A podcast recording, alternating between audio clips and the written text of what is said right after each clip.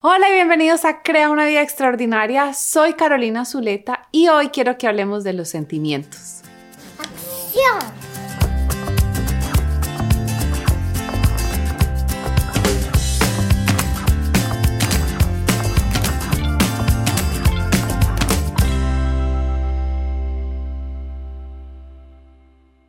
En las últimas semanas he venido compartiéndoles estos aprendizajes que en mi opinión, son milenarios. Son los aprendizajes que se repiten una y otra vez en los diferentes libros de crecimiento personal, inclusive en muchas prácticas espirituales. Y hoy quiero que hablemos de uno que se llama aprender a sentir. Toda mi vida he sabido que soy una mujer sensible. Es más, me acuerdo como adolescente llorar con mi mamá y decirle, no quiero sentir tanto, porque siempre sentía tristeza por los demás, las cosas me dolían más. Igual también sentía más felicidad y más amor. Pero en ese momento creía que sentir esos sentimientos como la tristeza, el dolor y la rabia era malo. Fue hasta muchos años después, cuando vivía en Chicago, que hice un curso en un instituto que me enseñó una cosa que ellos llaman el principio de vitalidad. El principio de vitalidad significa nuestra capacidad de estar vivos, de sentir la vida, de estar conectados con todo lo que está pasando, contrario a vivir la vida en piloto automático, adormecidos, como sin sentir nada. La manera en la que ellos lo explican me encanta. Ellos dicen, es como si te vas a hacer un ecocardiograma y cuando te ponen los nódulos en el pecho, lo que tú quieres ver en la pantalla son unas líneas que suben y bajan. Estás vivo, versus si es una línea plana significa que estás muerto. Los sentimientos son iguales. Queremos sentirnos alegres, tristes, con miedo, con dolor. Los niños lo hacen perfectamente. Ellos están llenos de vitalidad. De un momento a otro se están riendo, gozando con la vida. Algo pasa y se sienten tristes, hacen una pataleta, pero a los cinco minutos otra vez están vivos y felices.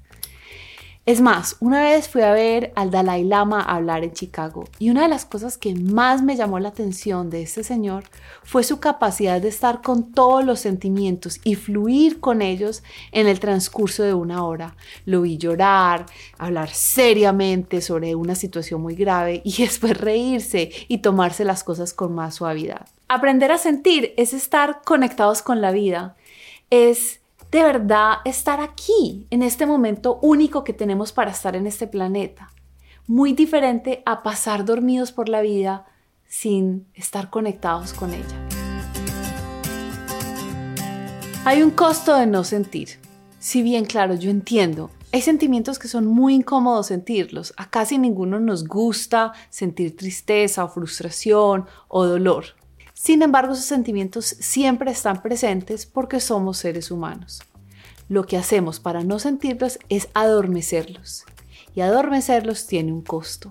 Cuando miramos a nuestra sociedad vemos que hay muchas personas que están comiendo en exceso, bebiendo en exceso, fumando, abusando drogas, gastándose toda su plata en compras innecesarias.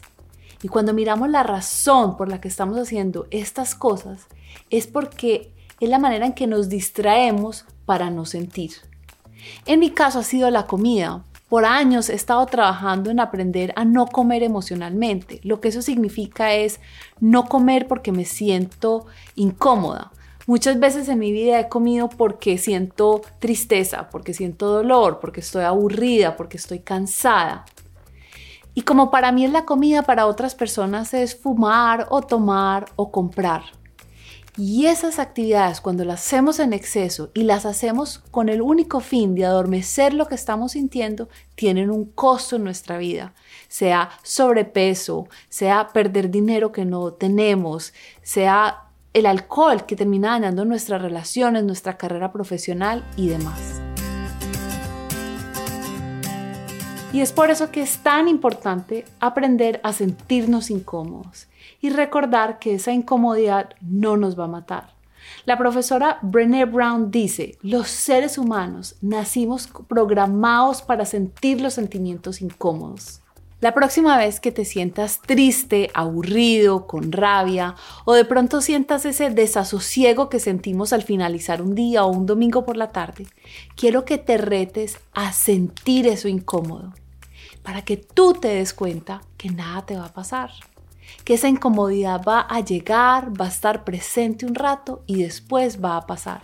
Todos los sentimientos tienen un principio, una mitad y un final y no van a durar para siempre. A veces decimos, es que no me aguanto, es que tengo que ser tengo que fumarme ya ese cigarrillo, me tengo que servir un trago ya porque estoy muy estresado y muy cansado. Pero realmente si te permites sentir el sentimiento, en vez de rechazarlo, vas a ver que ese sentimiento va a pasar. Y cuando tú aprendes a sentir lo que es incómodo, te vas a dar cuenta que tienes un increíble poder dentro de ti y que no hay nada que te pueda frenar. Si te pones a ver, la mayoría de personas paramos de perseguir nuestros sueños o de decirle a la persona que amamos que los amamos porque tenemos miedo a sentir un sentimiento incómodo. Pero cuando empezamos a practicar, a sentirlo todo, el fracaso, el rechazo, el dolor, todo lo que tenemos miedo a sentir, incluyendo el miedo, nos damos cuenta que somos invencibles. Y es por eso que este es uno de los principios más importantes en el desarrollo humano, aprender a sentir. Entonces, dos cosas que puedes hacer para sentir. Lo primero es nombrar tus sentimientos, poner atención a qué es lo que está pasando dentro de ti y darle un nombre. Y lo segundo que puedes hacer es darte el permiso de sentirlo sin tener que hacer nada para quitar esa incomodidad. Y ahora me encantaría saber de ti. ¿Qué sentimientos te permite sentir con facilidad? ¿Y cuáles sentimientos te cuesta sentir? Compárteme en los comentarios. Me siento muy agradecida de todas las mujeres que ya se han unido a la comunidad de mujeres extraordinarias.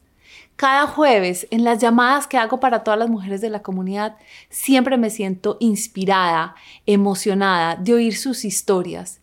Y si no eres parte de la comunidad, te invito muy especialmente a que te unas hoy.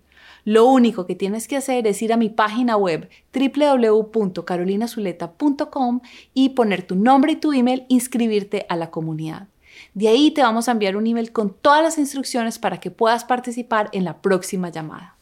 Y recuerda, tienes solo una vida y es esta. ¿Qué vas a hacer con ella?